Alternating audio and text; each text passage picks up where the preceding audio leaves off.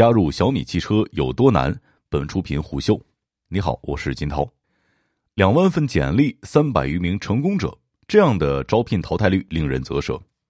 事实上，这并不是什么特殊的岗位，或者是高级管理人才的挑挑拣拣。这个可能是二零二一年最热门入职的招聘门槛，来自于九月一号刚刚注册落地的小米汽车。这一小米集团创始人、董事长兼 CEO 雷军亲自出任法人代表的项目，在官宣之前就不断引起着或许比任何一家新势力造车时都更强的关注。小米过去的勇气和成绩，让受众自觉地拉高了对于小米造车的想象，也造就了小米汽车开启招聘之后的空前盛况。作为一个在链接用户和创造场景上见长的公司，小米造车常常被猜测能够在汽车行业继承其黑科技的标签。因此，当小米汽车首批五百个自动驾驶岗位开始招聘的时候，业内外大量的简历涌入，小米内部也出现了一波申请转岗的热潮。但是从进度来看，小米并没有选择冒进，拒绝了传统的先搭架子再优化的道路。小米这次十分的谨慎，在招聘上很早就明确了需求，秉持着高举高打的路线，严格筛选，一面广受热捧，一面门槛极高。小米汽车的玩法似乎有所不同。除了大量的集团内部转岗申请之外，小米造车吸引了大量现有汽车行业的年轻人。当小米作为他们的青春品牌的一部分走向造车行业之后，极具吸引力的薪资以及相比起来更大的发展机会，是对这批年轻人最大的诱惑条件。在职场社区软件卖卖中，能够提供小米汽车的内推已经成为炙手可热的讨论话题。从讨论中来看，目前最有意向加入小米的，大部分出自传统汽车品牌，大多是位于技术口的研发骨干；另一个重头则是来自在自动驾驶领域技术解决方案的供应商。前者希望能够拥有更大的施展空间，后者则希望能够借小米来接触造车的全版图。据了解，作为后入场的玩家，小米汽车开出了普遍比业内高出百分之二十到三十的薪资，同时为部分岗位慷慨提供期权。小米汽车明晃晃的首批投资一百亿的口号，吸引了大量想拼一把且有冲劲儿的年轻人。除了极具诱惑力的薪资之外，更重要的是，很多人把小米看作新势力造车品牌出现后最大的汽车行业机遇。一位业内的专家表示，小米这样的消费者品牌在过去面临入行门槛过高，但随着产业链的成熟和趋势的变化，小米选择现在入场，无论是在用户运营和产品定义上。或许都会探索出不一样的玩法。这种探索背后蕴藏着大量的机会。在小米汽车目前公布的招聘需求当中，小米的首批招聘是针对 L 四级自动驾驶方向的需求。除了智能驾驶方面的技术专家，也在招来在校相关专业的高学历人才。小米对于汽车行业的切入点是希望能够通过软件入手，定义场景化驾乘体验，来确立自身在汽车产业中的地位。整体来看，是一个高举高打、只在未来的策略。对于年轻人来说，这是一个在个人积累上有超车的好机遇；对于有一定经验和地位的人来说，这是一个可能提前接触未来造车趋势和需求的好机会。为了实现这个目标，可以预测的是，小米除了需要招聘软件和算法工程师，小米也会对于硬件工程师甚至整车团队的招聘有大量的需求。软硬结合这一在小米手机时期获得成功的战略，在造车这件事情上还会得到延续。小米正在造车这件事儿上试图复刻手机行业的成功。回想一下，小米创业的时候也是先打造了体验独特的 MIUI，在软件探索的过程当中，逐渐确定了自身产品的体验风格和硬件需求，才进一步的深入硬件，打造了小米手机，并且在迭代的过程中实现了软硬结合的统一。同样的，当现在再去看小米切入造车产业节点的时候，很重要的一点是，软件定义汽车的大趋势已经出现了端倪。另一个重要的趋势是在信息融合网络铺开的背景下，数字孪生技术有望在智能驾驶领域最快成熟。它是一种将硬件制造虚拟化的方式，通过信息融合网络，软件上的改动能够直接影响硬件制造，打破了以往软件硬件互相适配的阻碍。软件的开发可以为硬件的试错节省大量的成本，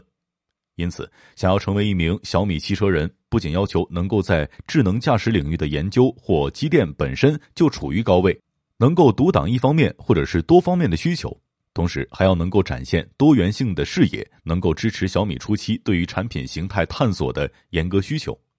更重要的是，小米本身作为一家在软硬件积淀深厚的公司，外界普遍认为和米 UI 以及米家的联动会是未来小米汽车的核心竞争力之一。这就要求小米汽车招聘人才的时候，一定会考虑多元性以及全能性。这种交叉会进一步提高加入小米的门槛，这构成了难进小米的核心原因。小米汽车作为造车的最新势力，客观上还有作为后发者需要补课的压力在。因此，在小米汽车对业内最顶尖的一批人追求的背后，也存在可以预知的高强度创业节奏。这客观上会让很多摩拳擦掌准备进入小米的人重新预估这份工作的强度。小米汽车目前属于粮草已动、召集人马的阶段。背靠小米集团，小米造车在初期并没有资金的困扰，所以小米对于人才质量的严格把关，一定程度上是资源充足的背景下，对于团队的高需求导致的。这种早期的人员选择会直接定义小米汽车接下来的开发能力和速度，因此门槛看似是高，其实是小米独特的发展模式和目标需求的必然结果。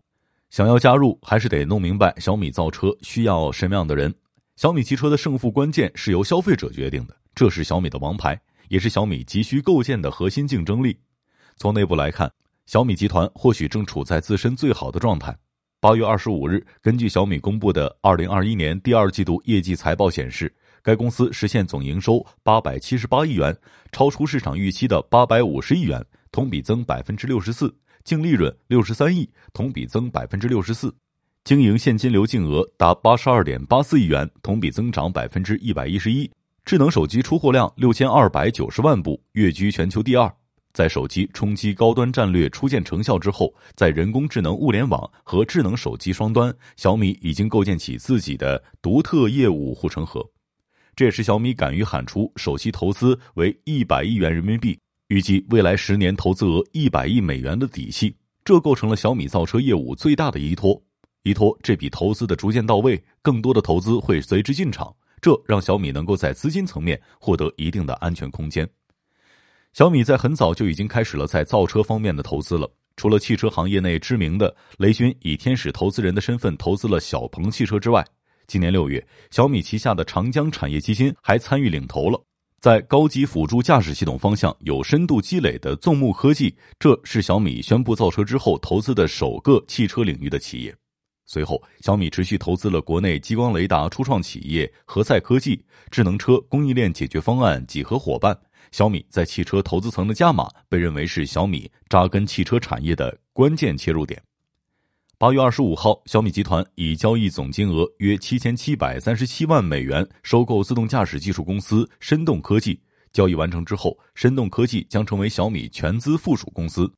深动科技有望为小米带来系统化、可无缝移植的全套自动驾驶方案研究架构和解决能力。从高阶自动驾驶切入，依托信息融合网络能力链接硬件制造，最终实现软硬结合的能够链接小米智能生态的高阶智能汽车，是小米对自身造车业务的战略思考和发力方向。从目前小米的动作来看，小米在战术上谨慎严格，战略上展开迅速。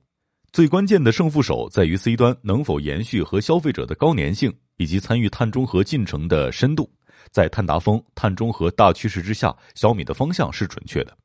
小米和其他的企业最大不同，正是与消费者的高粘性、高互动性，以及能够在未来场景当中和智能家庭场景的结合。相比也高举用户大旗新势力品牌，小米或许会对消费者开放更多可参与的造车事业的广度和深度。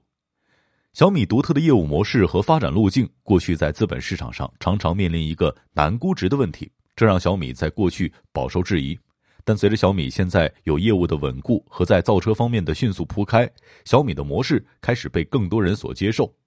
说白了，软中有硬，硬中有软的核心，其实正是小米的独特生存方式。软件构建独特体验和卖点，高性能硬件做普惠和平台的商业举措。这种扎根于中国市场、独具特色的模式价值，会随着小米汽车深度参与到中国制造业升级和碳中和事业的进程当中，被更多的翻译出来。